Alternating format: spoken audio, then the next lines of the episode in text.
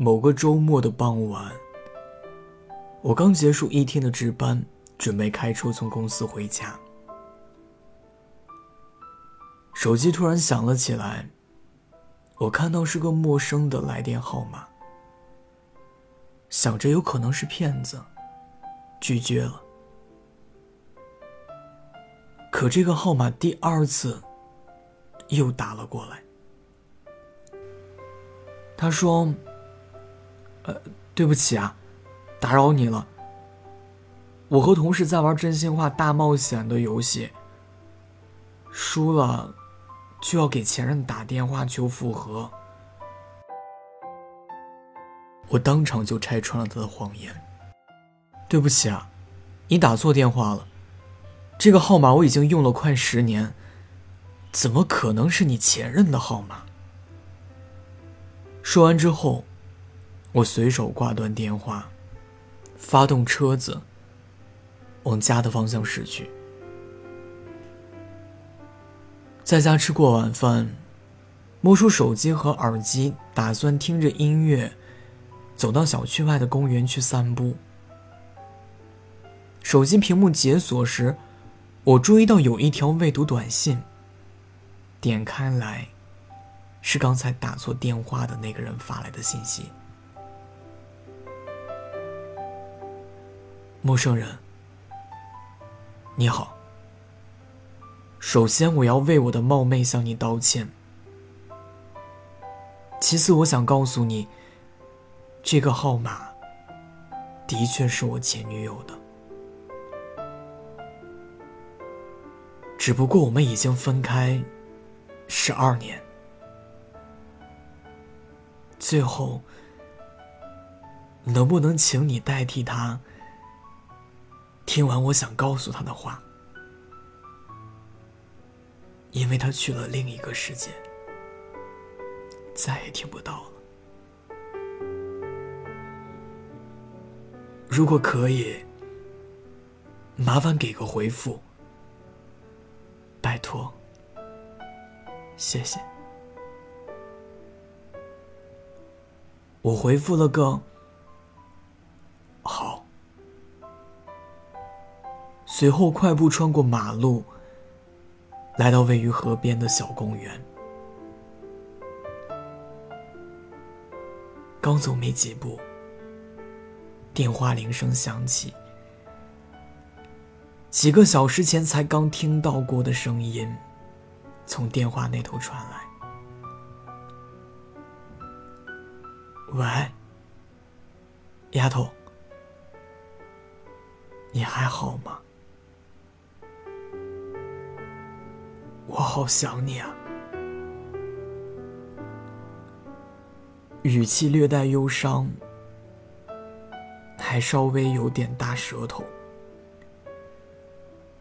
我想那个人是喝多了吧。我没有打招呼，只是一边慢慢往前走，一边等着那个人的下文。可直到我从小公园的这头走到那头，我都没听到电话那头传来的说话的声音。后来忍不住轻声问了句：“喂，你还在吗？没事吧？”话音刚落下。我听到那人开始嚎啕大哭，嘴里念叨着：“丫头，对不起，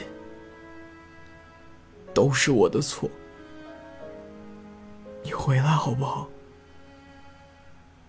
你说过，等你过三十岁生日那天，你一定会在我身边。可你为什么？”一声不吭，就去了那么远的地方。对不起，我还有父母家人，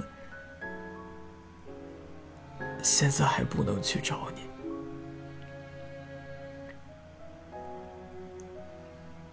那你等等我，别急着一个人先走。